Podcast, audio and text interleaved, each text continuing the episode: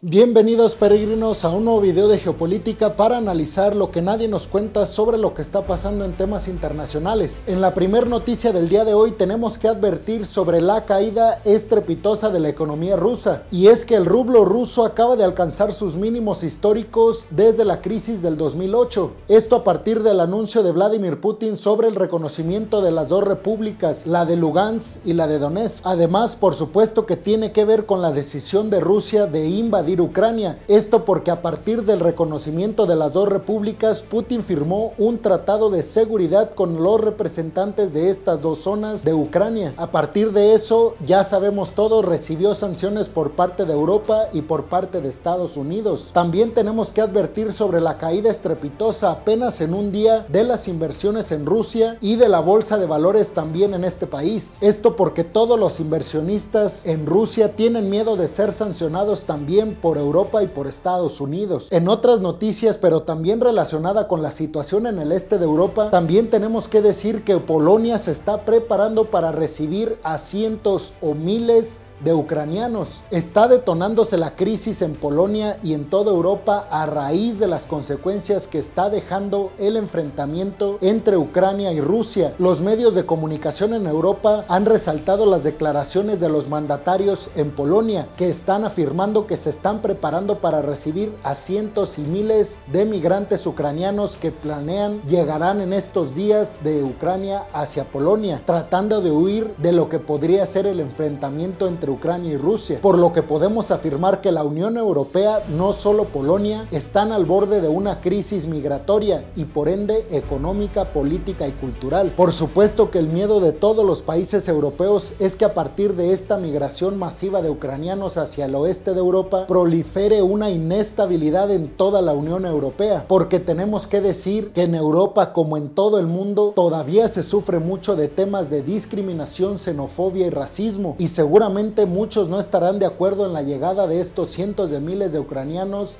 a sus territorios. En otra noticia, el día de hoy Biden hizo una conferencia de prensa en la cual advirtió a Ucrania sobre una inminente invasión rusa hacia el interior del país. Sabemos que tropas rusas ya están en la región del Donbass, que esta región se compone de dos repúblicas, según Rusia, la República Popular de Donetsk y la República Popular de Lugansk. Dijo Joe Biden que según información que proviene de la CIA, del Pentágono y del Departamento de Estado de Estados Unidos, Rusia ya está planeando el ataque y seguramente sucederá en los próximos días para llegar a Kiev la capital de Ucrania y así tomar el control del país. Sin embargo, desde Ucrania se toma con muchísima precaución esta alerta que está mandando Estados Unidos a todo el país, porque Ucrania sabe más que nadie que un paso equivocado puede desencadenar lo que sería la tercera guerra mundial. En otra noticia, Anthony Blinken cancela una reunión que tenía prevista en estos días con Sergei Lavrov. Estos dos personajes, por si no lo sabían, son los secretarios de Estado tanto de Estados Unidos como de Rusia. Esto está teniendo cada vez tintes muy pero muy negativos porque se están cerrando cada vez más los canales de comunicación entre Occidente y Rusia, entre Estados Unidos y Rusia, entre la Unión Europea y Rusia. Esto para los que entienden de diplomacia y de geopolítica es muy grave. El cierre de canales diplomáticos en cuanto a la comunicación se refiere puede llegar sin lugar a dudas a enfrentamientos bélicos, porque en el dado caso de que haya un malentendido en el campo que se están disputando, en este caso el este de Europa, no hay canales de comunicación para aclarar las situaciones y los países seguramente van a ver como hostiles actividades que a lo mejor de principio en los países que están haciendo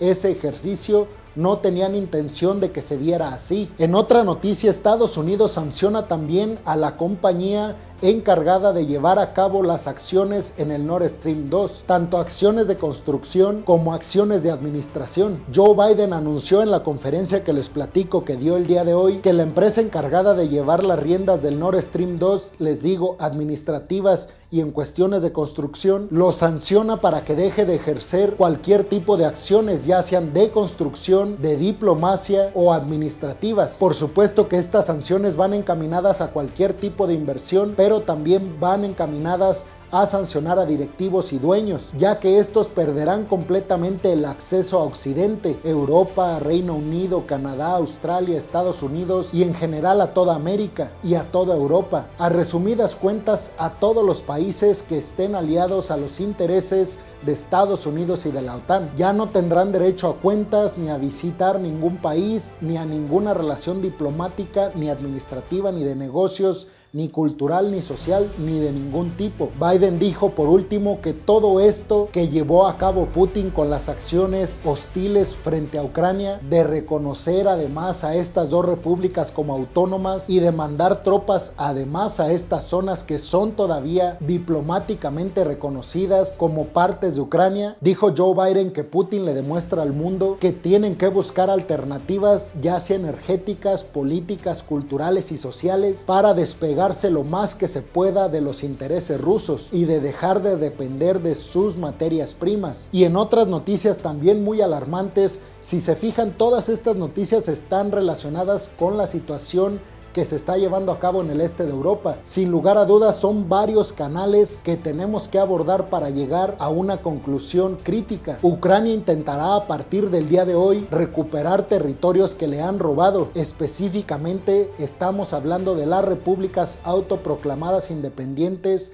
y reconocidas por Rusia, Lugansk y Donetsk. Y mientras los ucranianos anuncian esto, los líderes de las dos repúblicas le están pidiendo a Putin ayuda inmediata, es decir, ayuda militar para defenderse de las posibles hostigaciones y ataques de los militares ucranianos. Esto podría ser, por supuesto, el comienzo de una hipotética tercera guerra mundial. Tenemos que decir antes que nada que me gusta repetirlo porque cuando hablamos de esta situación se llega a malinterpretar de que la OTAN, Estados Unidos y sus aliados tienen tropas en Ucrania y esto no es así. El día de hoy Joe Biden reafirmó esta información y dijo que por ningún motivo tropas estadounidenses pelearán contra los rusos y que es responsabilidad de Ucrania defender su territorio. Sin embargo, recordemos que Estados Unidos y otros miembros de la OTAN están dando armamento militar y nuclear a Ucrania para que ellos puedan defenderse a sí mismos. También tenemos que decir que por supuesto que hay presencia militar de Estados Unidos y de la OTAN en el este de Europa, pero están en países como Polonia y Rumania, que son países sí limítrofes con Ucrania, pero que ahí legalmente sí tiene derecho la OTAN de poner tropas, porque recordemos que uno de los puntos centrales de este tratado es que si te metes con un miembro de la OTAN, te metes con todos los miembros de la OTAN y al avanzar Rusia al oeste de Europa, por supuesto que a todos los países limítrofes y sobre todo los que tuvieron un pasado soviético les preocupa eventualmente estar en la situación de Ucrania. Por esta razón, ahí sí hay tropas estadounidenses y de la OTAN. Esto para garantizar la seguridad de los miembros de este organismo. También tenemos que decir en otra noticia relacionada con lo mismo es que la ONU ya se pronunció al respecto de esta situación. La ONU dice que no tiene ninguna validez el reconocimiento de Vladimir Putin sobre estas dos repúblicas y le exige que saque inmediatamente sus tropas de esa zona. Además, Alemania y Francia forman un bloque geopolítico y geoestratégico en Europa contra Rusia. El día de hoy se reunieron las representantes de Estado de los dos países, representantes que se encargan de los asuntos exteriores de estos dos países. Y las sanciones que han impuesto hacia Rusia son encaminadas para evitar un enfrentamiento y una guerra en el este de Europa, porque por supuesto que a ellos también les afectaría. Sin embargo, no dejaron de recalcar que todavía están a favor de la diplomacia y del diálogo con Moscú y que todavía tienen abierto y muy abierto el canal de comunicación para hablar Vladimir Putin para bajar los ánimos de esta escalada rusa en el este de Ucrania. Tenemos que decir que en el discurso alemán, si bien muchos dicen que les afectará muchísimo en cuanto a la subida de gas sobre todo a los últimos compradores que somos la gente común y corriente. Y digo somos porque aunque afectará directamente y más prontamente a Alemania, por supuesto que todos los países de Occidente, al no haber gas ruso, por supuesto que nos afectará a todos. Pero una cosa positiva que se maneja en el discurso alemán es que también puede ser algo positivo para la propia Alemania a mediano y largo plazo, porque esto evitará tanta dependencia con las energías, específicamente con el gas y por ende con Rusia. Eso le quitará influencia a Rusia sobre Alemania y en general sobre la Unión Europea que sabemos Francia y Alemania son los representantes más importantes de esta zona. Además, en el discurso alemán, y Joe Biden lo dijo hoy también, se está manejando que esto ayudará a que sea más rápida y efectiva la transición de energías sucias, entre comillas, por energías más limpias o renovables, también entre comillas. Además, la Fuerza Aérea de Estados Unidos se pronunció al respecto, pero no únicamente en el tema Rusia, sino también, escuchen bien, en el tema China, que aquí se le están juntando dos enemigos potenciales a Estados Unidos. Y es que dicen las Fuerzas Armadas que China en estos momentos podría estar planeando aprovecharse de que todo el foco de atención de por, por parte de los Estados Unidos está basado únicamente en el este de Europa con la situación entre Rusia y Ucrania. Sin embargo, el gobierno chino ya se pronunció al respecto el día de hoy y dijo que para nada se compara la situación que está pasando Rusia y Ucrania con la de China y Taiwán. Un poco como para no amarrar navajas, según yo vi en las declaraciones chinas. Y ellos dicen que para nada es lo mismo porque para China Taiwán sigue siendo parte del territorio. Sin embargo, Rusia con Ucrania no es la misma situación